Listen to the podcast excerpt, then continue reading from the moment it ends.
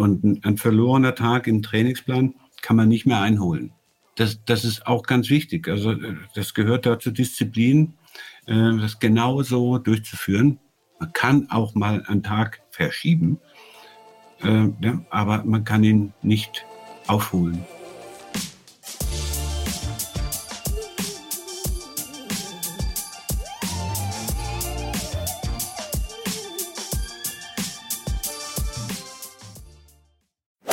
Die Marathondistanz ist für viele LäuferInnen das große Ziel. Manche von uns träumen sogar davon, sie in unter drei Stunden zu schaffen. Für wieder andere ist das gar kein Traum mehr, sondern schon lange Realität. So zum Beispiel Hubert Beck. Einige von euch kennen diesen Namen vielleicht, denn seine Ratgeber für Marathon- und Ultramarathon-Training sind die Nummer eins in allen deutschsprachigen Ländern. Hubert ist erfahrener Marathonläufer seit über 25 Jahren, ausgebildeter A-Level-Lauftrainer und hat insgesamt 20 Marathons in unter drei Stunden gefinisht, bis er sich schließlich dem Ultramarathon zuwandte. Perfekt also als unser Gast und Experte für diese Podcast-Folge rund ums Marathontraining. Hubert verrät uns nicht nur, wie wir den richtigen Trainingsplan für uns finden, sondern auch, wie wir uns in nur zwölf Wochen auf einen Marathon vorbereiten. Wir sprechen über Regeneration, Ausrüstung und Ernährung und darüber, wie wir genügend mentales Durchhaltevermögen entwickeln, um nicht nur das Training, sondern auch den Wettkampf selbst durchzuziehen. Außerdem mit dabei Huberts Tipps für den Abend vor dem Wettkampf. Also, für alle was dabei. Ich bin Elliot von Achilles Running und wünsche euch viel Spaß beim Hören. Hallo Hubert, willkommen hier bei unserem Podcast. Wie geht's dir? Ja, schönen guten Tag, Elliot. Mir geht's wunderbar. Und dir Perfekt. hoffentlich auch? Ja, mir geht's auch gut. Ich hatte heute schon morgens meinen, ähm, ja, meinen, meinen Long Run Tag. Das war sehr schön. Bin ich 15 Kilometer gelaufen. Das heißt, ich mhm. bin jetzt absolut entspannt. Sehr schön. Und durstig ja. wahrscheinlich, ne? Ja, ich trinke schon die ganze Zeit nebenbei. wie, war, wie sieht's bei dir aus? Warst du diese Woche schon laufen? Nein, ich habe momentan verletzungsbedingt ein mhm. Kannlaufen angesagt. Ja, verstehe. Was, was ist denn da gerade passiert bei dir? Äh, ich habe eine Art, ähm, wie sagt man, Arthrose im ähm, hm. Sprunggelenk. Und deswegen darf ich äh, eine ganze Weile nicht mehr laufen. Da wünsche ich dir natürlich im Namen der gesamten Community und all unserer HörerInnen eine gute Besserung und schnelle Genesung. Ähm, aber du hast natürlich extrem viel Erfahrung im Laufen. Ne? Nur weil du gerade jetzt nicht läufst, heißt es nicht, nee, dass du nicht genau. immer noch der Pro bist, sozusagen. Und anlässlich des bevorstehenden Berlin-Marathons machen wir heute mal eine kleine Folge rund ums Marathontraining. Mhm. Und wir dachten uns, ja, wer passt da besser als du, da du ja auch schon sehr lange in der Laufszene unterwegs bist. Du hast einige Ratgeber geschrieben. Ähm, deswegen haben wir dich natürlich dafür eingeladen. Ähm, für alle, die dich nicht kennen, vielleicht noch mal ein paar Worte über dich. Äh, mal eine Frage vorab. Erzähl doch mal gerne, wie lange du selber schon Marathon läufst. Ja, also ich habe Marathon angefangen mit äh, 39 Jahren und ähm, durch einen interessanten Artikel im ähm, Men's Health wie, über New York Marathon, wie man in drei Monaten zum Marathonläufer wird. So bin ich da mhm. dazu gekommen und äh, habe dann mit 3,14 einen Einstieg geschafft und drei Monate später dann mit 2,57 den Marathon äh, unter drei Stunden geschafft und so immer im Prinzip ähm, 20 Marathons gelaufen unter drei Stunden. Beste Zeit war so 2,50. Dann ging wow. das nicht mehr schneller, war halt meine Leistungsgrenze. Und dann bin ich in den Ultramarathon umgestiegen und ähm, habe dort auch ähm, etliche Ultras gelaufen, vor allen Dingen so die schwierigsten in der Welt unter extremen Bedingungen. Und das bis vor kurzem noch. Und nebenbei eben dann habe ich äh, Trainer äh, Ausbildung gemacht bis zum A-Trainer. Das ist so die höchste Qualifikation, die man hat, um Olympiateilnehmer auszubilden und dann Bücher geschrieben über äh, das Marathontraining, äh, einfach aus dem Grund heraus, äh, an den schlechten Erfahrungen, die ich gemacht habe, ähm, mir gesagt, warum schreibt eigentlich keiner ein Buch, äh, dass man diese Fehler eben vermeidet, indem man sich informiert und äh, dann die Dinge äh, eben gut macht und nicht immer durch Fehler lernen muss. Ne? So kam mhm. das dann, habe das dann auch im Ultrabereich so weitergeführt. Und letzter Stand ist, dass ich auch äh, dann Laufveranstalter geworden bin von einem Ultramarathon Taubertal 100. der bis 100 Kilometer oder 100 Meilen sogar geht. Ja. Das ist, und das mache ich alles nebenberuflich. Hauptberuflich bin ich Ingenieur und ja. äh, von daher ist das alles so ergänzend. Ja, aber es ist natürlich total beachtlich, ne? Also 20 Marathons unter drei Stunden, das ein Marathon unter drei Stunden ist für viele ja schon so der Lebenstraum. Deswegen super krass, dass, dass du das geschafft hast. Ähm, wie, also du hast gerade von Fehlern gesprochen, ja. die du am Anfang noch gemacht mhm. hast und dass dich das auch dann inspiriert hat, Bücher zu schreiben. Ja. Ähm, wie war denn dann so deine erste Marathonvorbereitung? Lief das dann nicht alles glatt? Doch, das, lief, war doch, doch, das lief sogar ganz, ganz gut, weil das war eben ein Trainingsplan, ähm, der zufälligerweise vom ähm, Martin Grönig geschrieben ist, wurde, der heute noch äh, Chefredakteur von Runners World ist. Und der hat zwei Trainingspläne äh, gehabt, einer für vier Stunden und eine für 3,30. Und ähm, ich wollte also nicht ein Jahr lang trainieren, und, sondern sagen, wenn, dann mache ich das in drei Monaten und mal gucken, wie es geht. Ne? Wobei ich früher in meiner Jugend auch schon gelaufen bin. Ähm, ne? und, ähm, aber dann eben lange nicht mehr. Und so dieser Vier-Stunden-Plan, habe ich nach zwei Wochen gemerkt, ist äh, unterfordernd. Oha. Äh, ne? Und dann bin ich auf den 330er gegangen und der hat wunderbar harmoniert. Also das war so die richtige Dosis. Ne? Das ist, äh, dass man merkt, jawohl, das äh, ist anspruchsvoll, aber nicht zu anspruchsvoll, äh, dass man das gut bewältigen kann. Und so hm. ja, nach vier Wochen schon ähm, zehn Kilometer unter 40 Minuten gelaufen, hat das wirklich funktioniert. Also oder vielleicht hatte ich auch ein bisschen ein, ein außerordentliches Talent dafür. Dass, äh, ja, das klingt das auch schon so fast gepasst hat. Also deswegen war der erste Trainingsplan sehr, sehr gut. Bist du dann bei dem Trainingsplan auch geblieben oder hast du das dann ja. im Laufe deiner Marathonzeit, ja? Ja, ganz, ja also, es gab dann keine, es gab nur diese zwei. Und äh, ich wollte ja dann unter drei Stunden laufen und dazu musste ich mir dann einen neuen Trainingsplan äh, suchen. Und dann habe ich halt das einzige Buch, was es gegeben hat, ist vom Steffni. Das habe ich dann gekauft und äh, nach dem Trainingsplan trainiert. Und dann okay. auch ähm, in 2,58 äh, drei Monate später gelaufen. Ja, schon krass. Ja. Du hast dann auch nicht lang Pause gemacht zwischen deinem ersten und zweiten. Nein, ich habe die ersten drei innerhalb von sechs Wochen gelaufen. Oh, wow. Weil ich nicht wusste, dass man da eine Pause machen muss dazwischen. Ah, ich habe okay. also den zweiten Marathon zwei Wochen nach dem ersten gelaufen und das war die Hölle. Aber erstaunlich von der Zeit, es waren dann 2,25, wobei die erste ähm, zu ähm, 14 war. Aber von, vom Gefühl her war das wie, wie 4,25. Also ich konnte es gar nicht glauben, dass ich dann tatsächlich in 3,25 da war. Das hat also unheimlich wehgetan. Ja, Mensch. Naja. Also jetzt äh, hoffen natürlich alle unsere Hörer da draußen, dass du uns das Geheimnis verraten kannst, wie wir auch in Marathon unter drei Stunden laufen, da das ja bei dir so wunderbar geklappt hat. Deswegen freue ich mich jetzt ein bisschen mit dir ins Thema direkt einzusteigen. Also lass uns gerne mal über Trainingspläne allgemein sprechen. Mhm. Ähm, aber vielleicht bevor man sich einen Trainingsplan sucht, hm, wie ist denn da so die Ausgangssituation? Also was mhm. sollte mhm. man im Vorfeld von Marathontraining tun und ja, welche Voraussetzungen sollte man auch mitbringen? Ja, das ist eine sehr äh, komplexe Frage, die man ganz einfach beantworten kann, aber äh, es ist eben sehr unterschiedlich. Es kommt auf den Menschen an und alle Menschen sind unterschiedlich. Und äh, ich gehe, wenn ich jetzt so sage, in drei Monaten kann man so ein Ding äh, schaffen, dann setzt das natürlich voraus, dass man äh, in einem bestimmten Alter ist, um die 30 bis 40, ne? Oder also nicht älter, dass man auch gesund ist, dass man keine orthopädischen Nachteile hat oder Einschränkungen. Ähm, so und, und idealerweise früher in der Jugend auch mal Sport gemacht hat, was früher normal war, heute offenbar nicht mehr. Und äh, also dann kann man ähm, einfach beginnen mit einem Laufen, indem man selbst feststellt, äh, kann ich eine Stunde laufen.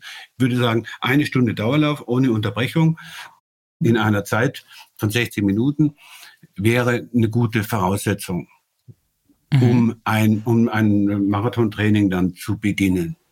Und wenn man das ja. nicht schafft, dann sollte man die Voraussetzung schaffen, dass man sich dahin steigert, indem man kontinuierlich langsame Läufe macht, am Anfang mit Unterbrechungen, so dass man halt äh, noch äh, gut laufen kann und dann eine Pause macht oder geht und dann wieder weiterläuft. Mhm. Also so in die Richtung würde ich sagen, dann, und dann sieht man ja, wie schnell oder wie belastend man sich in dieser Stunde ähm, bewegt und äh, kann sich dann orientieren auf ein, auf ein Ziel. Ja. Und es hängt halt davon und, ab, ne, wie, wie leistungsstark man ist.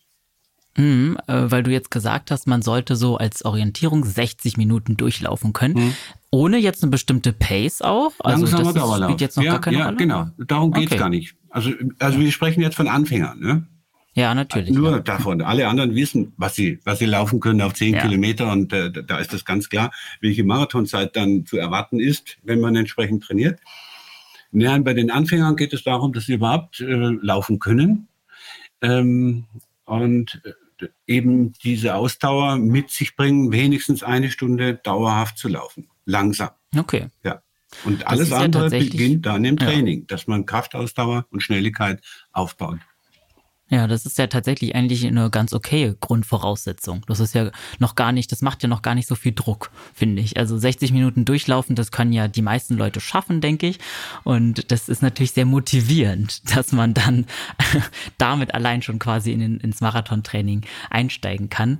Ähm, auf welchen Säulen fußt denn eigentlich das Marathontraining? Was sind dann so die ersten Schritte, die man bedenken sollte? Welche Aspekte sollte man dann, wenn man sich dazu mhm. entschieden hat, seinen ersten Marathon zu laufen, ja, welche Aspekte muss man da äh, in Betracht ziehen? Also das Marathontraining äh, bezieht sich auf einen Dauerlauf von 42 Kilometern ohne Unterbrechung.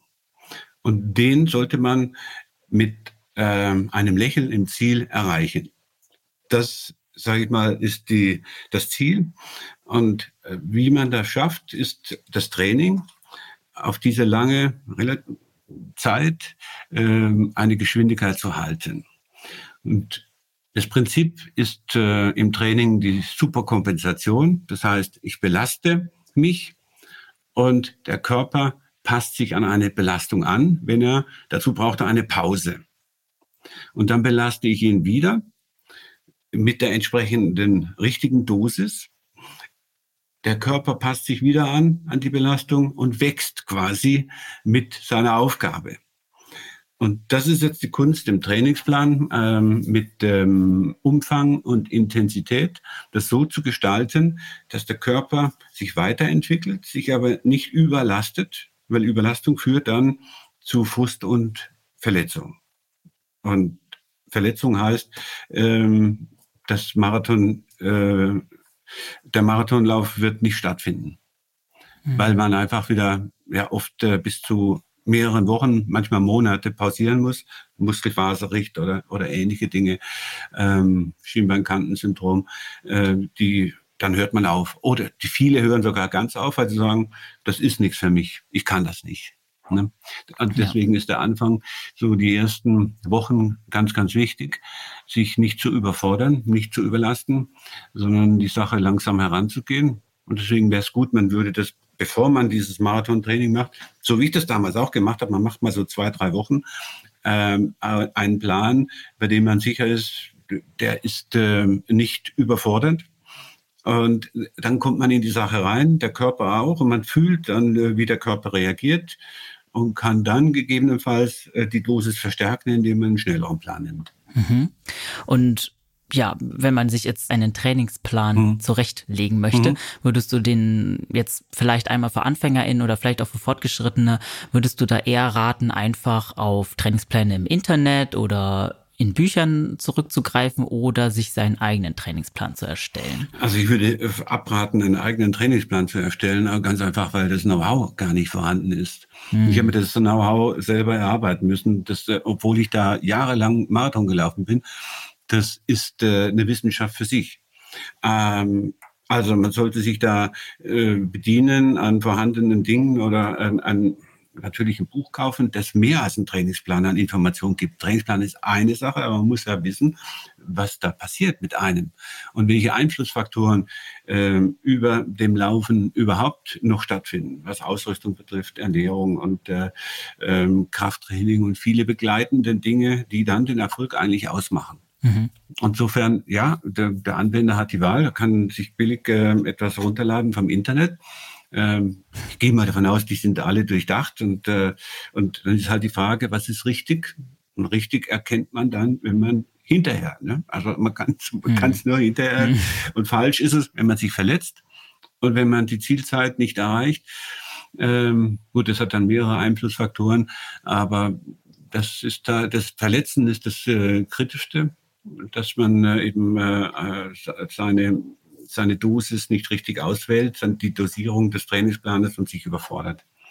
Ja, klar. Also im Endeffekt merkt man dann wirklich auch erst, wenn man es ausprobiert, ob ja. der Trainingsplan zu einem ja, passt. Ne? Unbedingt. Aber gibt es dann vielleicht sowas wie, weiß ich nicht, Warnsignale oder so, ja. die man an Trainingsplänen sehen könnte auch, ähm, an denen man erkennt, vielleicht sollte ich mich von denen lieber, vielleicht sollte ich es als Anfängerin zum Beispiel nicht gerade damit probieren. Ne. Sind dir da schon mal so Sachen aufgefallen? Ja, nee, ich kann es nur sagen, mein Trainingsplan steht bei jedem Plan drunter, was, was die Geschwindigkeit ist im langsamen Dauerlauf, im lockeren Dauerlauf und was die Intervall Geschwindigkeiten sind. Und wenn man das ausprobiert, sieht man sofort, ob man das schafft oder nicht. Ja. Und wenn ich das nicht schaffe, dann ist das der falsche. Dann muss ich mir einen anderen aussuchen, wo die Range dieser Zielzeiten passt, die ich dann kann. Ja. Ne? Also wir sprechen nur von Anfängern, von blutigen Anfängern. Andere, Total. die machen einen 10 Kilometer ähm, Wettkampf und diese Zeit nimmt man mit dem Faktor 4,667 äh, Minuten hochgerechnet, dann das ist dann äh, die Zeit, die theoretische Zeit für das Marathon. Ja. Und dann kann man den Plan so äh, theoretisch ableiten und dann aber auch wieder probieren. Passt das zu mir? Zwei Wochen probieren und, und dann justieren. Mhm.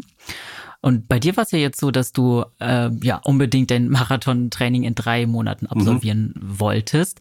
Würdest du das generell auch anderen Leuten raten? Vielleicht da auch nochmal, würdest du es AnfängerInnen raten? Würdest du es Fortgeschrittenen raten? Oder sagst du, man sollte eigentlich schon früher anfangen? Das ist eine Mentalfrage. Äh, ich bin leistungsorientiert in meinem ganzen Leben und habe keine Zeit, da lange mich vorzubereiten und auch gar keine Lust. Also ich wollte schon immer einen Marathon laufen, bevor ich das gemacht habe, aber dann kamen immer diese Ratschläge, aber da musst du zwei Jahre lang mindestens vorher trainiert haben. Und da sagen, nee, das ist es mir nicht wert.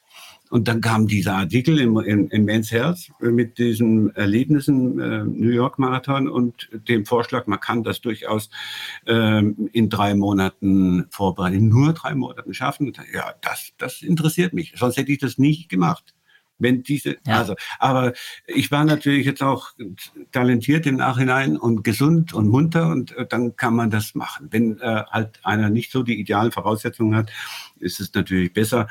Er bereitet sich da langsamer darauf vor und beginnt erstmal mit zehn Kilometer und äh, versucht, äh, das ordentlich zu machen und von dem ausgehen dann auf Halbmarathon auch ordentlich und dann auf Marathon. Das ist eigentlich okay. das zu empfehlende. Es sei denn, man ist ein Wilder und will das halt sofort haben und hat keine Zeit da. Und dann geht das, wenn man will und gesund ist, auch. Aber es muss ja. halt alles stimmen. Ne? Also Muskel und Sehnen werden halt schon stark belastet. Und wenn einer da Schwächen hat, dann äh, ist das nicht so gut. Ja, total. Mm, und du hast ja auch direkt drei Stunden gesetzt als Ziel. 3,30. Ähm, was sind da so 3,30. Aber ja, 3, ich habe dann etwas immer mehr gegeben, als im Trainingsplan stand und deswegen wurden es dann etwas bessere Zeit mit äh, 3,14. Ja. Das ist krass natürlich, dass das direkt der erste Marathon war. Ähm, denkst du einfach nur persönlich, dass jede Person ein Marathon unter drei, 30 oder auch drei Stunden schaffen kann? Also, oder denkst du, dass vielleicht doch auch ein bisschen Talent dazu gehört? So oh, jetzt ja, vielleicht bei dir? Da gehören ganz viele Voraussetzungen dazu. Das Grundlegende ist überhaupt mal äh, orthopädisch, dass, äh, dass der ähm, das Skelett, die Knochen, Muskeln, Sehnen äh, des Athleten oder nicht-Athleten in dem Fall äh, geeignet sind, äh, äh, äh, sportliche Leistung zu bringen. Ne? Das ist die Grundvoraussetzung. Und dann natürlich Alter und Gewicht, Geschlecht, das ist alles ein Thema, was auf die Zeit eingeht. Frauen sind in der Regel 15 bis 20 Minuten langsamer durch die äh, Konstellation. Äh, Männer sind da etwas kräftiger und damit schneller. Im Ausdauerbereich, im Ultrabereich ist das nicht mehr so. Das ist eher so im, im, im Marathonbereich noch. Und äh, ja, und dann der Frage der Zeit. Es ist auch ganz wichtig, habe ich die Zeit zu trainieren? Es gibt Leute, die würden das gerne, aber haben Wichtigeres zu tun. Ähm, Und äh, so, so kommen also ganz viele Aspekte, die ähm, eine, eine mögliche Zielzeit äh, darstellen. Also auf keinen Fall. Mhm. Drei, unter drei Stunden ist so ohnehin ein, ein, ein sehr sportlicher äh, Wert. Und ähm, dazu muss man auch sportlich sein. Also ein unsportlicher ja. Mensch äh, von der Konstellation wird es halt nicht schaffen. Aber er könnte durchaus ja. fünf Stunden schaffen. Ja. Also ich denke, dass okay, also meisten, jeder kann vielleicht einen Marathon schaffen, aber nicht jeder unter drei Stunden. Auf keinen Fall. Ähm, ja, du hast ja vorhin auch gesagt, äh, du hast dann zwischendurch gemerkt, dass ähm, Pausen und Erholung schon auch eine irgendwo wichtige Rolle spielen, aber das war dir vielleicht am Anfang noch nicht so sehr bewusst.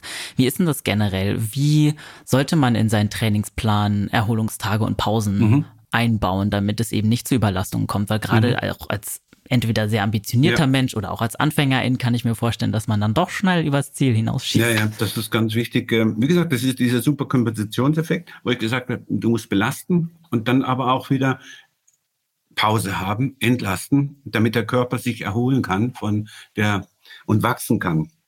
So, und bei diesen ähm, Laufeinsteigern, die so um die fünf bis vier Stunden äh, Zielzeit haben, habe ich jeden zweiten Tag Pause. Die laufen also nur jeden zweiten Tag. Und äh, bei den 330er Läufern habe ich jeden dritten Tag Pause. Also die laufen zwei Tage und dann haben sie einen Tag Pause. Und bei den drei Stunden Läufern, also Sub 3, ist es auch so, dass jeder vierte Tag äh, Pause ist. Okay, ja, das ist ja schon mal ein guter Richtwert. Also drei Tage Belastung, ein Tag Pause. Und auch immer nach einer starken Belastung muss eine Pause erfolgen. Stark heißt entweder besonders langer Lauf oder aber besonders intensiver Lauf, also mhm. Intervalle oder ähnliche Dinge, Fahrtspiele, so dass der Körper eben besonders jetzt danach die äh, Pause benötigt und keine weitere Belastung. Das würde dann äh, die Superkompensation in Umkehreffekt führen, dass er seine Leistung verschlechtert. Ja. Das ist ein großer, vielfacher äh, Fehler, äh, wenn man falsch trainiert, dass man äh, ähm, immer weiter trainiert und meint, viel hilft viel. Das Gegenteil ist der Fall, weil der, der, der Superkompensationseffekt benötigt eine Ruhe, damit der Körper äh, sich erholen und sich stärken kann. Ja, voll. Ähm, ja, das haben, glaube ich, leider am Anfang viele nicht so auf dem Schirm. Denkst du, ist es dann wirklich besser, sich ganz strikt nach dem Trainingsplan zu halten, zum Beispiel ja. jetzt jeden dritten Tag Pause zu machen? Oder kann man da auch manchmal auf den eigenen Körper hören? Mhm, Weil ich glaube, manchmal geht es einem so gut ja. und man ist so motiviert ja. und denkt, man packt ja. das. Wie siehst du das? Unbedingt. Äh, der Körper äh, ist das eigentliche äh, Orientierungsmerkmal. Wie, äh, welche Signale sendet er? Also, das, ähm, und dann muss man darauf eingehen. Das heißt, sobald etwas wehtut, muss man aufhören und pausieren. Und äh, auch Muskelkater zum Beispiel äh, muss man sofort äh, akzeptieren und äh, entsprechend Gegenmaßnahmen ergreifen, das heißt Pausen und natürlich dann auch ähm, Massage, Stretching, ähm, ähm, Whirlpool oder ähnliche Dinge, Nahrungsergänzungsmittel einsetzen, so dass das schnellstmöglich abgestellt wird. Ja. Du hast, glaube ich, gerade gesagt, bei ähm, den unter drei Stunden LäuferInnen ähm, macht man jeden vierten Tag Pause. Ne? Mhm. Ne? Das bedeutet ja, dass man ziemlich viel läuft mhm. unter der Woche. Ähm, würdest du sagen, das ist einfach was, was man auf jeden Fall auch mit auf dem Schirm haben sollte, dass man mindestens ähm, vielleicht viermal die Woche, also mindestens vier bis fünfmal die Woche trainieren muss, um und zum Beispiel unter 3,30 zu schaffen oder kann man es auch mit weniger Zeit schaffen? War das bei dir immer so, dass du genug Zeit dir freischaufeln konntest? Oder was rätst du da Leuten? Dass man sich da vielleicht auch so ein bisschen, naja, die Zielzeit danach aussuchen muss, wie viel Zeit man im Alltag hat? Hm, nein, kann man eigentlich nicht. Äh, die Gegenmaßnahme wäre dann einfach intensiver zu trainieren. Äh, und das würde zur Verletzung führen. Ja. Also das, äh, es geht nicht so. Ähm, man muss äh, die Dosis zwischen Belastung und Umfang, die man erreichen muss, ähm, eben in der Zeit äh, bereitstellen. Ja. Und da ist da so der Parameter, dass man sich äh, die Freizeit entsprechend anders gestaltet. Zum Beispiel morgens eine Stunde früher aufsteht. Das kann man machen oder in der Mittagspause läuft oder eben abends äh, eine Stunde später nach Hause kommt und nach der Arbeit läuft. Also man muss sich diese Zeit nehmen. Das ist ähm, ganz wichtig am Anfang, äh, bevor man zu trainieren anfängt, sich dafür ähm, im Klaren zu sein, dass man dafür Zeit braucht. Ja. Und ein, ein verlorener Tag im Trainingsplan kann man nicht mehr einholen. Naja. Das, das ist auch ganz wichtig. Also äh, das gehört da zur Disziplin, das genau so durchzuführen. Man kann auch mal einen Tag verschieben, äh, ja, aber man kann ihn nicht aufholen. Das wäre dann wieder Überlastung. Ja. Hm. Das ist auf jeden Fall auch ein klares Statement. Ja. ja. Verstehe. Ja, wir haben jetzt kurz über Überbelastung gesprochen, dass das auf jeden Fall eins der häufigeren Fehler ist, ähm, einer der häufigen Fehler ist, die vorkommen. Was gibt's denn, was sind dir noch so für Fehler aufgefallen, die Leute gerade in der Marathon-Wettkampfvorbereitung machen? Also gerade jetzt im Anfängerbereich ist äh, die falsche Ausrüstung zu haben. Äh, man immer wieder, man äh, kauft sich äh, irgendwelche billige Schuhe, die dann halt leider zu Verletzungen führen äh, auch in der Bekleidung. Das ist aber nicht ganz so entscheidend, aber, aber auch hier äh, nimmt es viel Spaß äh, äh, weg, wenn man äh, Kleidung hat, die äh, schürft und äh, nicht leicht genug ist und nicht atmungsaktiv ist. Das sind so Dinge, das sollte man von Anfang an sich äh, in einem Fachgeschäft beraten lassen sagen, was man vorhat und äh, dann äh, idealerweise zwei Paar Laufschuhe zulegt, dass man die ein bisschen abwechseln kann. Und dann einen guten Trainingsplan und den eisernen Willen, den durchzuführen. ja, zum eisernen Willen kommen wir vielleicht ja. gleich noch. Das, da habe ich auch noch äh, Fragen auf jeden Fall. Hast du hoffentlich auch Tipps für uns? Ähm, okay, dann sagen wir mal, wir haben jetzt unseren Trainingsplan, wir haben unsere Ausrüstung, ähm, wir schreiten positiv voran, haben keine Verletzungen, während wir unsere ja, Marathonvorbereitung machen. Wie sieht's denn so in den letzten Wochen vor dem Marathon mhm aus. Ja. Ähm, wie hast du da immer trainiert? Hast du die, ähm, hast du das Training dann besonders, also nochmal anders mhm. oder irgendwie intensiver gestaltet, um da die Leistung nochmal zu verändern? Oder wie war das bei dir immer? Ja, dieser Trainingsplan äh, baut ja auf auf zwölf Wochen im, normalerweise. Ne? Das ist ein spezieller Trainingsplan für Marathon, der langsam beginnt. Der hat äh, sinusförmige Wellen, das heißt mit Entlastung, so circa alle drei Wochen kommt eine Regenerationswoche, so dass der Körper sich wieder erholen kann und Geist auch. Mhm. Und so in der Mitte, so ab Woche sieben, beginnt das intensivste Training, drei Wochen lang, sieben, acht und neun. Da kommen die maximalen Umfänge und danach beginnt sogenannte Tapering. Man hat im Prinzip dann in der, in der zehnten Woche alles äh, geschafft an, an Umfang. Und jetzt geht es darum, das Niveau zu behalten an Kondition, ähm, aber den Umfang stark zu reduzieren, so dass sich Kräfte stark sammeln und entwickeln können. Also ohne äh, aber natürlich äh, das, äh, das Training nicht zu vernachlässigen. Man muss, also da, da geht es dann einfach äh, sukzessive ähm, ungefähr 20 Prozent vom Umfang jede Woche runter. Mhm. Und ist es bei dir in den Trainingsplänen so, dass man die gesamten 42 Kilometer schon einmal gelaufen ist oder rätst du davon ab? Nein, das ist nicht notwendig. Diese 42 Kilometer ist ein einmaliger Akt, der am Ende dieses Trainings stattfindet. Und dazu muss man das eben vorher nicht gemacht haben. Aber man muss lange Läufe gemacht haben, ähm, die um die 30 Kilometer sind. Also 10 Kilometer weniger, aber dafür, mhm. ich sage immer sieben, es können auch sechs oder fünf sein, aber es sollten nicht weniger sein. Die sind das Grundrezept, um Fettstoffwechsel und Kraftausdauer letztendlich zu schaffen. Für diese 40 Kilometer, die man am Ende einmal eben an diesem Tag abruft. Ja.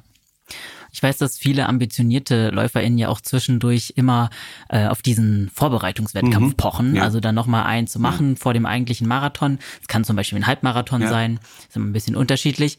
Ähm, wie war das bei dir immer? War dies auch immer sehr wichtig? Oder ganz entscheidend. Also ich sage, es müsste eigentlich alle drei Wochen ein Wettkampf sein. Und zwar, ja, klar. Und zwar 10 Kilometer Wettkämpfe. Das sind die klassischen, mhm. in denen ich äh, mich selbst kennenlerne, wie ich mich im Wettkampf verhalte, äh, mit ähm, Zuführung von Getränken, äh, Einteilung von Z äh, Rennzeit, äh, Wettkampfmentalität, äh, der ganze Umgang damit ähm, und natürlich auch die Leistungskontrolle. Äh, wie entwickle ich mich? Und diese zehn Kilometer, die müssen, wenn ich trainiere, immer schneller werden. Und das äh, und durch den zehn Kilometer Wettkampf wird man vor allen Dingen schnell, weil sonst haben wir überwiegend langsame Läufe im Marathontraining aber um diesen Umfang auch zu schaffen und diese Ausdauer. Aber schnell wird man durch schnell laufen. Und das gehört eben gerade mit diesen Wettkämpfen unbedingt dazu. Hm. Aber du findest da 10 äh, Kilometer Wettkämpfe auch geeigneter als noch längere Distanzen? Jetzt kommt der Halbmarathon noch dazu. Das ist auch so ein mhm. klassischer Wettkampf, den ich in der Mitte des Trainingsplans habe, in Woche 6. Die schließt immer ab mit einem Halbmarathon. Das ist halt auch die Heranführung zum Marathon. Ne? Der 10 Kilometer ist ein Speedlauf, in dem ich halt enorm meine Sauerstoffaufnahmefähigkeit dabei äh, äh, trainiere. Und der Halbmarathon ist schon sehr wettkampfspezifisch ähnlich wie beim Marathon, der halt schneller gelaufen wird. Aber da hat man wieder die ganz klare Kontrolle, wo stehe ich momentan.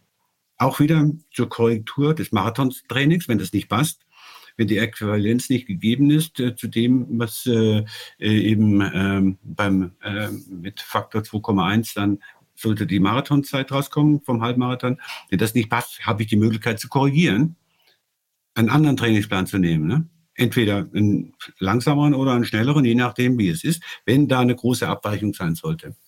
Und es ist halt wieder mhm. Wettkampferfahrung das zählt. Und es macht ja auch riesig Spaß, äh, dass äh, diese Wettkämpfe ist einfach immer eine Herausforderung, eine Belohnung, äh, eine tolle Begegnung mit anderen Läufern und eine fantastische Erfahrung. Ja. Deswegen gehört das einfach dazu. Mhm. Also bei mir in den Trainingsplänen ähm, so alle drei Wochen. Okay. Und ähm, weil du gerade gesagt hast, wenn der Halbmarathon, wenn man da quasi sehr weit abweicht mhm. von der Wettkampfzeit, ja. die man später im Marathon ja. laufen möchte, kann man korrigieren, indem man zum Beispiel einen anderen Trainingsplan mhm. nutzt. Aber du rätst davon ab, jetzt zum Beispiel einfach die Erwartung runterzuschrauben und die Trainingszeit nach unten Könnte man quasi auch zu korrigieren. Ja, natürlich, das kann man auch. Ja.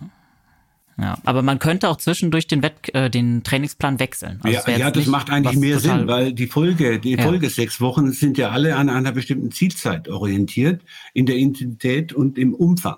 Und wenn ich dann feststelle, äh, das passt ja nicht, ich laufe einfach, dann trainiere ich einfach zu viel und verletze mich dabei.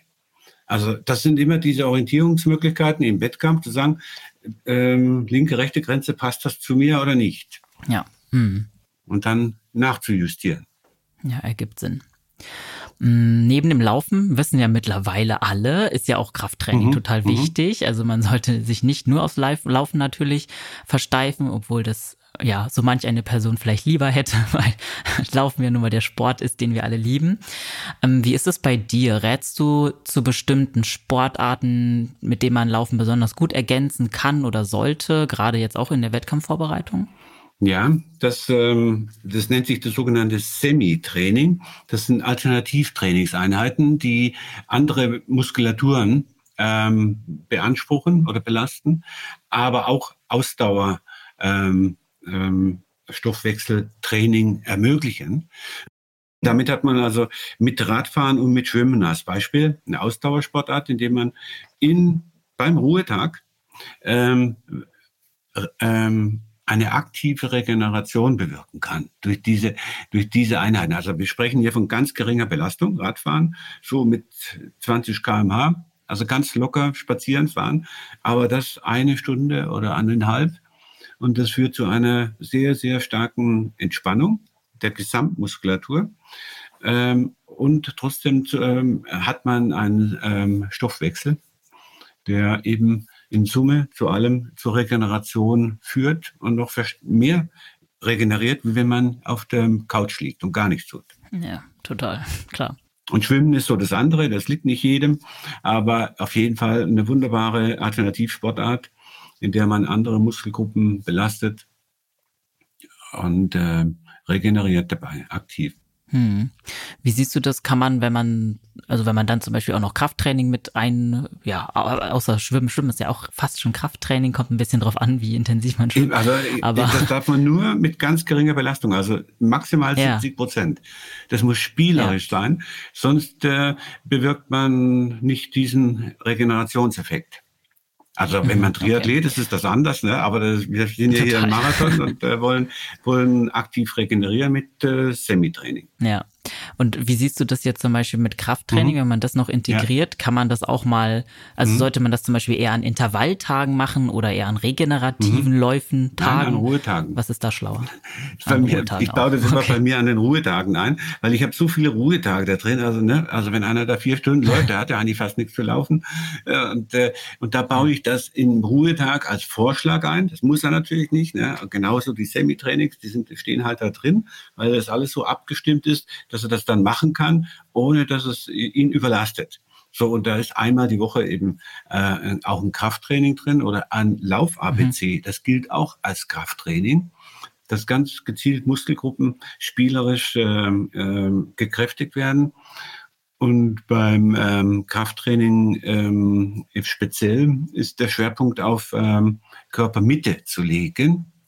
Das heißt Bauch und Rücken weil die sind die Stabilisationsmuskulaturen, äh, die man äh, beim Laufen braucht, gerade beim langen Laufen, um einen guten Laufstil aufrechtzuerhalten, um nicht da einzufallen und zu schlurfen. Ne? Äh, viele ermüden einfach, äh, weil sie ihren Oberkörper nicht mehr halten können. Deswegen da auch äh, dieses Krafttraining mit dem Schwerpunkt Körpermitte. Ja, man kann ja nicht nur körperlich ermüden, sondern leider auch mental. Mhm. Das ist ja auch so das große Thema. Beim, gerade beim Marathon kommt es ja auch extrem auf das Durchhalten, mhm. also das mentale Durchhaltevermögen an. Ja. Mm, es gibt ja, es gibt ja auch dieses klassische, dass man so the mental wall irgendwann äh, mhm. hittet, also diese, mhm. diese mentale Barriere auf einmal, also dass dann nichts mehr geht, man einfach ja psychisch irgendwie nicht durchhält. Mm, deswegen gehört ja auch scheinbar auch die mentale Wettkampfvorbereitung irgendwie zum Marathontraining dazu. Was ist denn da so allgemein die Herangehensweise? Hast du da jemals irgendwie was speziell trainiert? Wie hm. hast du dich darauf vorbereitet mental? Vielleicht auch vor deinem ersten Wettkampf und dann auch später auf, ja, spätere? Das ist der äh, sogenannte Kopfsache. Ne? Da wird da viel drüber geredet, über Mentaltraining und ähnliches, aber im Prinzip ist es Willenskraft. Und wie, woher kommt Willenskraft? Das ist äh, die äh, Zielsetzung, die man sich selbst sagt, äh, setzt am Anfang, warum will ich einen Marathon laufen? Es muss ja einen Grund geben. Ne? Und ein Grund ist zu wenig. Es muss mehrere Gründe geben. Und äh, die muss man sich verinnerlichen, dass man das wirklich will. Äh, und die müssen auch während dem Lauf, während dem Training, beim schlechten äh, Wetter, im Regen, muss ich diese Gründe hervorheben und sagen, okay, jawohl, ich mache das jetzt. Und die muss jeder für sich selbst finden, seine Gründe. Mhm. Da kann man, da gibt es Vorschläge, äh, äh, aber im Prinzip hat jeder seine innere Motivation, warum er jetzt einen Marathon laufen will.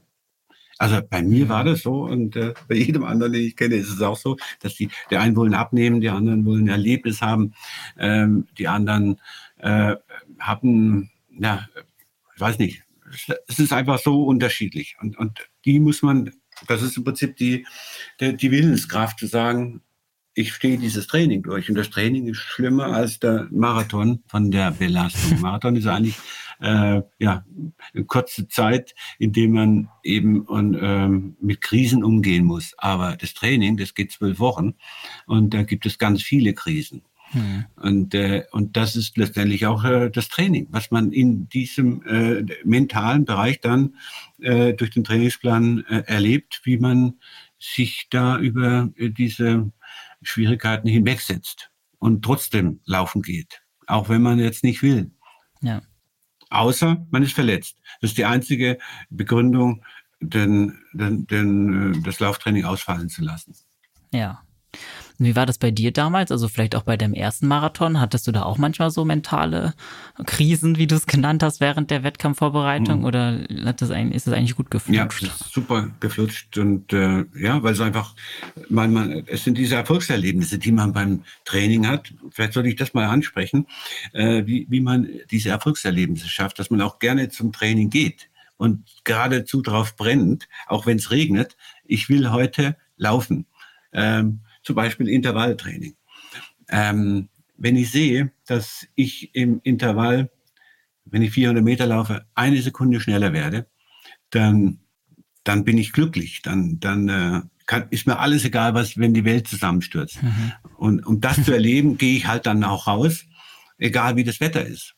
Und wenn ich jetzt reproduzierbare Strecken laufe, das sollte man also möglichst zwei Strecken haben, so eine, ähm, das hat man meistens acht bis zehn Kilometer und dann natürlich auch eine lange, 30 Kilometer. Die sollte man möglichst immer laufen, äh, um zu sehen, wie sich meine Leistung entwickelt. Und das sehe ich einfach, indem ich äh, weiterlaufe oder schneller ankomme. Und äh, das setzt sich bei einem guten Training einfach fort. Und dann spürst du jedes Mal, wenn du draußen warst, du bist besser. Und glücklich macht eben Erfolg. Und, äh, und das muss einfach auch wahrgenommen werden. Und das kann man, wenn man da ganz gezielt reproduzierbare Strecken läuft oder Trainings ab, mhm. wiederholt. Und ähm, und dann sieht, wie, wie der Fortschritt ist. Und dann geht man auch gerne raus. Man will sogar raus, egal wie es regnet, weil ich will sehen, dass ich heute besser geworden bin wie letzte Woche. Ja, da spielt ja dann wahrscheinlich auch wieder der richtige Trainingsplan total rein. Ne? Sollte ja. dann wahrscheinlich einer sein, der nicht überfordert, sondern nee. genau richtig fordert, ja. sodass man diese Erfolgserlebnisse hat. Ja, ja sonst, bist du, sonst tritt das Gegenteil Hinweis. ein, da bist du frustriert, schon wieder langsamer. Das kann doch wohl nicht wahr sein. Ne? Und das darf nicht ja. sein. Also ein guter Trainingsplan äh, muss halt ständig äh, eine, eine Leistungssteigerung, ein Fortschritt bewirken, ein Wachstum der Kraft. Aber der muss, der Trainingsplan selber ist halt wie er ist, aber die Auswahl, wenn die falsch ist, kann der Trainingsplan auch nichts dafür. Ne? Also der Athlet und der Trainingsplan müssen halt schon zusammenpassen. Ja, das stimmt. Hm. Mm, und am Wettkampfstag selber ist es ja trotzdem immer noch eine relativ mhm. krasse mhm. Herausforderung, dann endlich äh, diese 42 Kilometer zu laufen, die man vorher noch nicht gelaufen ist. Ähm, gibt es irgendwelche Möglichkeiten, sich auf den großen Tag mhm. mental auch vorzubereiten, ja. dass man dann abliefert an dem Tag? Viele haben äh, ein Problem, äh, dass sie Angst haben, das nicht zu schaffen. Äh, und gerade wenn man dann so auf den Berlin-Marathon geht und abends dann andere trifft und äh, boah, die, die meisten, die bippern und ah, ob ich das schaffe, der Mann mit dem Hammer und das kann ich mir sagen. Äh, es ist äh, irre. Also wenn einer nach meinem Trainingsplan trainiert hat, kann ihm überhaupt nichts passieren, weil er hat die richtige Umfänge, die langen Läufe gehabt, die richtige Dosis. Er wird das schaffen. Er weiß es aber nicht. Er glaubt es vielleicht nicht, vielleicht doch nicht. Ne? So, und jetzt ist wichtig, wenn man dann, man sollte abends, das ist auch wichtig, erstmal von der Ernährung abends ähm, leichte Speisen zu nehmen, ähm, die Basis sind, äh, idealerweise Kartoffelbrei äh, oder Kartoffelgratin also nicht unbedingt Nudeln und Pizza und, und Steaks, sondern ganz leichte Sachen. Und Kartoffeln ist eine der besten Nahrungsmittel mit Energieinhalt und leicht verdaulich. So, dann sollte man äh, möglichst äh, Wein trinken, ähm, vielleicht ein Viertel oder zwei Viertel, so dass man äh, auch gut schlafen kann und entspannt ist. So, und wenn ich jetzt im Bett bin, dann musst du äh, an positive Dinge denken aus deinen Lauferlebnissen heraus, die du im Training hattest. Du musst dir klar sein, wie gut das funktioniert hat, dass du äh, dann ähm, ein Lächeln hast und entspannt wirst und eine Sicherheit findest, weil es ist ja alles gut. Du brauchst dir keine Gedanken machen. Und, äh, und dann kannst du auch schlafen.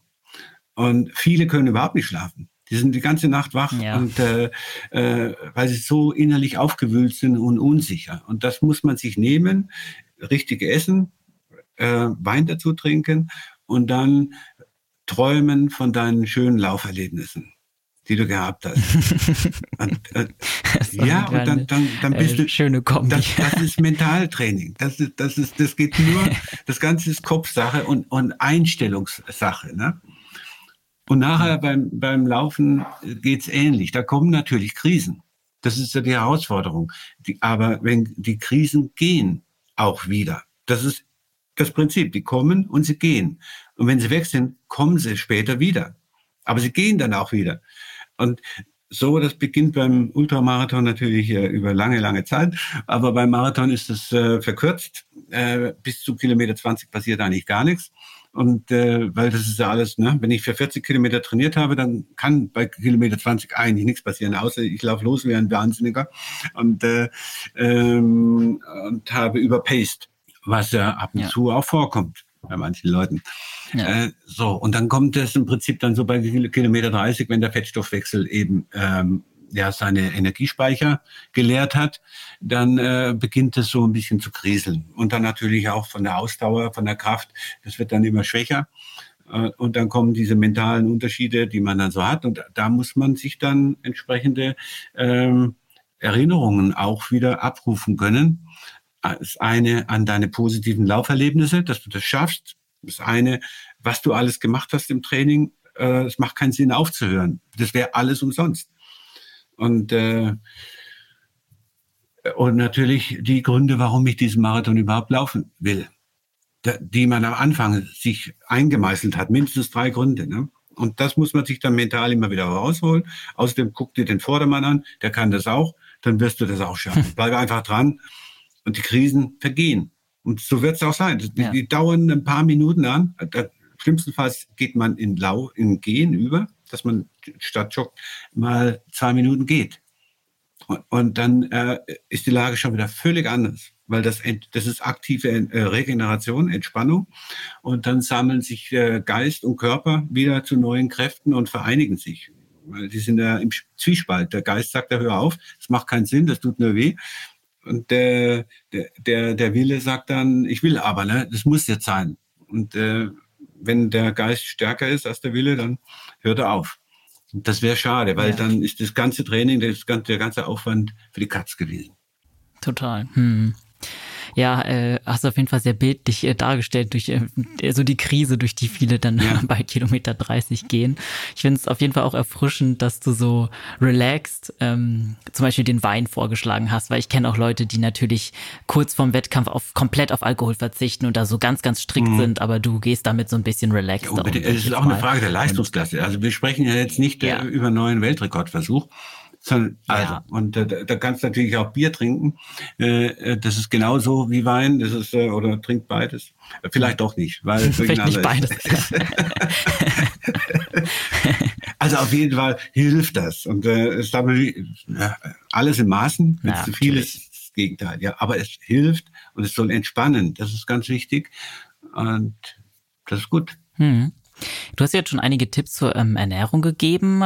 Hast du es in der Vergangenheit immer auch so gemacht, dass du deine Ernährung in der Wettkampfvorbereitung selbst nochmal angepasst hast? Zum Beispiel, du hast jetzt von Kartoffeln gesprochen. Hast mhm. du da irgendwelche Lebensmittel mehr integriert und dafür andere rausgeschmissen? Oder wie bist du da mal rangegangen? Ja, diese Ernährung ist so ein, ein, ein, ein besonderes Thema. ja. Also Thema, ja. für viele ja ist es ein zentrales, ein ganz zentrales Thema, weil viele laufen Marathon, um ähm, abzuspecken, ne? Gewicht zu verlieren, athletisch zu werden. Und äh, da muss man halt auch erkennen, ja, die Ernährung hat einen ganz erheblichen äh, Anteil an deiner Leistungsfähigkeit. Ein Übergewicht kostet dich Zeit. Das musst du alles mit dir schleppen wenn einer 10 Kilo Übergewicht hat, äh, musst du dir vorstellen, du hast jetzt einfach einen Rucksack mit 10 Kilo Gewicht und läufst mit dem. Und äh, am anderen Tag lässt du den Rucksack weg und das genau ist der Unterschied. Es ist enorm, 10 Kilo. Und macht natürlich auch sehr viel auf die Zeit aus. So, was, was grundsätzlich zu empfehlen ist, ist ähm, äh, frisches, ähm, frische Nahrungsmittel, die äh, Rohkost sind überwiegend. Ähm, das ist äh, Obst, Gemüse äh, im, im Schwerpunkt äh, im Wok angereichert, äh, kurz gebraten, so dass die Vitaminstoffe eben nicht verkocht werden, sondern alles möglichst erhalten ist.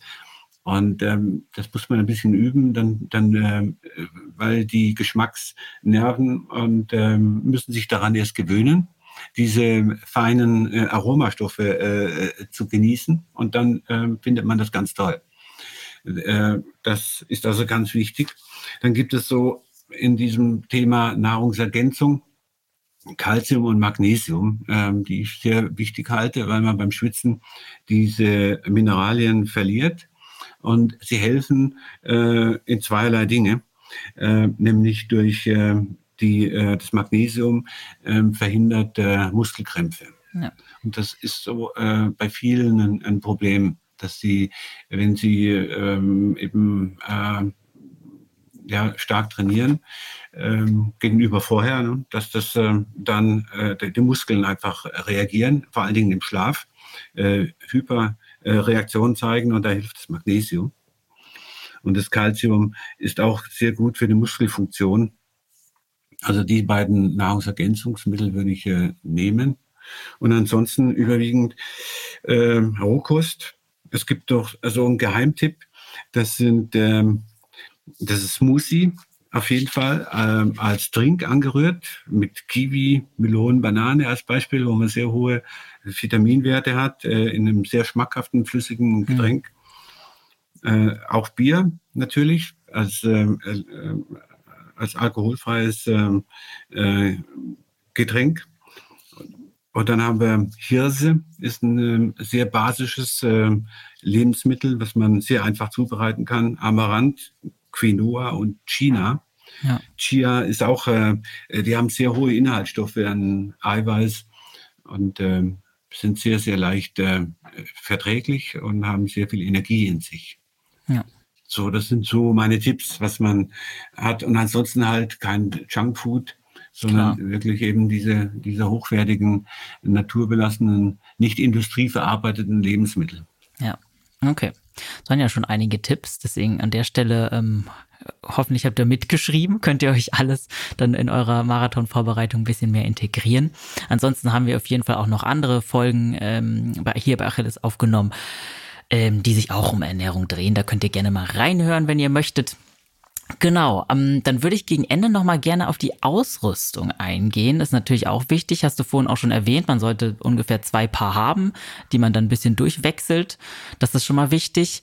Ähm, gibt es noch andere ja, Ausrüstungsteile, auf die du schwörst, die du Leuten empfiehlst, die sie brauchen während des Marathons selbst oder in der Vorbereitung? Ja, eigentlich ja, die Pulsuhr wenn man so will, ne?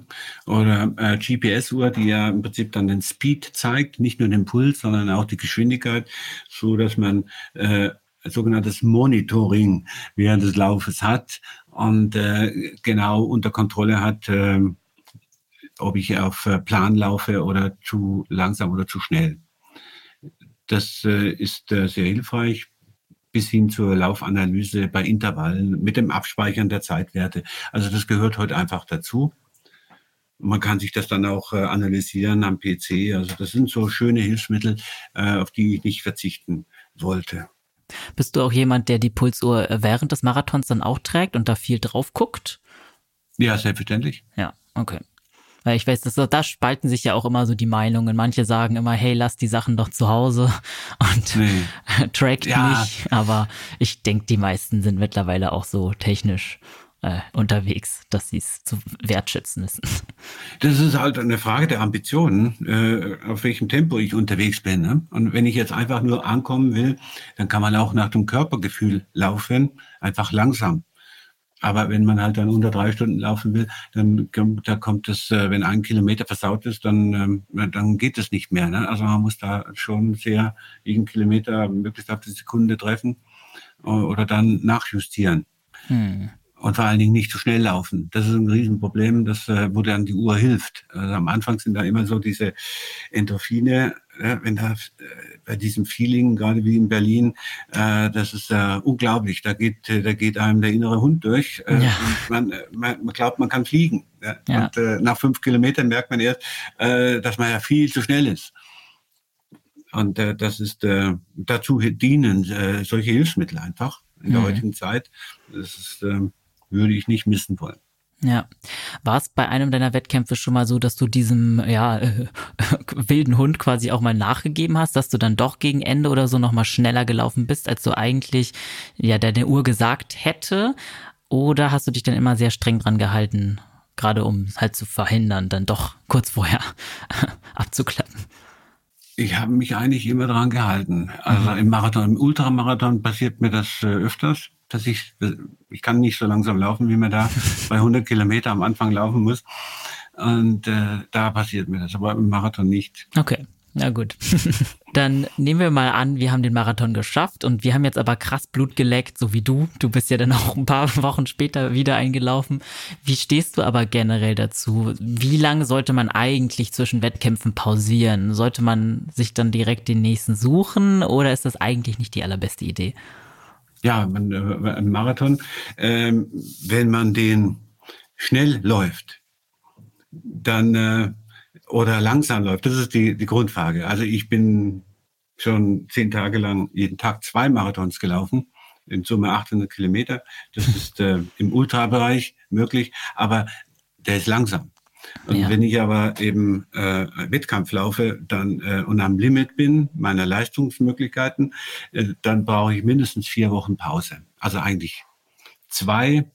Nach, nach zwei Wochen kann man wenn man äh, starke, stark und gut regenerieren kann. Das ist immer der Frage, wie regenerationsfähig ich bin. Also ich konnte das nach zwei Wochen, konnte ich dann wieder einen 10 Kilometer Lauf auf Bestzeit laufen. Und, äh, und nach vier Wochen von dem Marathon konnte ich dann wieder einen neuen Marathon auf Bestzeit laufen. Also ich habe vier Wochen dazwischen gebraucht. Ähm, ich würde sagen, das kann nicht jeder.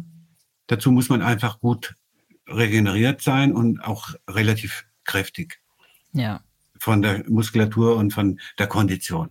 Und sonst macht man das eben nicht, dann macht man das einmal. Aber ich habe mir war das immer wichtig, zwei zu laufen, weil damit habe ich doppelten äh, Ertrag aus einem Training von drei Stimmt. Monaten. Ich habe dann zweimal Spaß. Ja. Mhm. Und, und dann äh, geht man eigentlich hin und äh, macht was anderes ähm, macht irgendwelche äh, Volksläufe im 10-Kilometer-Bereich oder Trailruns. Äh, und der, der, die Marathons sind eigentlich für Frühjahr und für Herbst so normal gedacht. Und so kann man das dann auch mit diesen drei, vier Monaten Abstand sehr gut äh, äh, ähm, planen. Und vor allen Dingen, man kann dann auch wieder schneller werden und den nächsten leistungssteigerenden Plan heranziehen. Mhm. Das ist dann, wenn man das will, unter ambitionierten Läufern dann natürlich wieder ein tolles Erfolgsgefühl, wenn man sich dann beim nächsten Mal ja, 15 Minuten verbessert oder fünf, je nachdem, in welcher Klasse das man da ist. Ja. Nehmen wir mal an, man möchte so wie du dann doch irgendwie die zwei Wettkampferlebnisse haben und das dann so hintereinander gestaffelt machen. Dann hat man ja nur diese zwei Wochen Regeneration, von denen du gerade gesprochen hast. Hast du da bestimmte Tipps, wie man die Regenerationszeit, die ja sehr kurz ist, aber so perfekt nutzen kann, dass man dann wieder, also ja, so schnell wieder fit ist für den nächsten Wettkampf? Ja, also im, im Prinzip ist es ähm, erstmal entspannen. Ähm, zum Beispiel in der Badewanne mit Fichten, Nadelöl, solche Dinge, einfach eine Muskulatur zu entspannen. Man kann Whirlpool besuchen, ähm, man kann Massagen nehmen, äh, Stretching natürlich genauso und, aber einfach äh, muskulär einfach mal ein paar Tage lang nichts machen. Ähm, und dann ähm, auf Semitraining umsteigen, zum Beispiel auf ein Radfahren, dass man hier entspannt oder ein Schwimmtraining macht. Nicht Schwimmtraining, sondern äh, langsam äh, leichtes Schwimmen. Und, und so sich äh, aktiv regeneriert. Naja, simpel, aber gut. Ja. Hat sich halt bewährt. ja. okay. Ja, alles klar. Das waren ja jetzt super viele nützliche Infos. Ich habe auf jeden Fall sehr viel mitgenommen. Deswegen vielen, vielen Dank für deine Zeit. Mir hat sehr viel Spaß gemacht und ich hoffe natürlich dir auch. Ja, danke auch, Elliot. Ja. Gut. Wo können unsere HörerInnen denn mehr über dich und vielleicht auch mehr über das Marathontraining an sich erfahren, wenn sie da jetzt noch Fragen offen haben? Ja, ganz einfach in der Internetseite über die Homepage hubertbeck.de. Alles zusammengeschrieben. Ähm, oder man googelt einfach, äh, dann kommt man drauf. Und ja, was ich darüber hinaus mache, ist noch äh, eben äh, mein Ultramarathon. Viele Marathonläufer, so war es auch bei mir, wollen unbedingt auch dann mal einen Ultralauf, also der Klassiker 100 Kilometer erleben. Äh, und äh, das bieten wir hier auch auf äh, einer ganz fantastischen Punkt-zu-Punkt-Strecke. Das ist was ganz Besonderes. Die meisten sind alle nur in Runden, fünf Kilometer, zehn Kilometer Runden. Wir haben hier wirklich eine Punkt-zu-Punkt-Strecke, die äh, von Rothenburg nach Wertheim geht auf dem Radweg äh, in einer äh, ganz fantastischen Landschaft. So, das wollte ich noch anpreisen. Ja, das äh, verlinke ich euch, unseren lieben ZuhörerInnen, alles in den Show Notes. Also schaut euch gerne mal die Website an, schaut euch gerne mal den, die Laufveranstaltung an, falls ihr da Interesse dran habt am Ultramarathon. Und schaut auch gerne mal bei uns auf Instagram vorbei unter achilles.running. Da könnt ihr uns gerne mal schreiben, wie viele Marathons ihr schon gelaufen seid oder vorhabt zu laufen. Wir sind da ganz gespannt auf eure Erfahrungen. Ansonsten abonniert gerne unseren Podcast und aktiviert doch bei Spotify die Glocke, wenn ihr uns da hört, damit ihr keine Folgen mehr verpasst. Und damit vielen Dank fürs Zuhören, bleibt gesund und keep on running.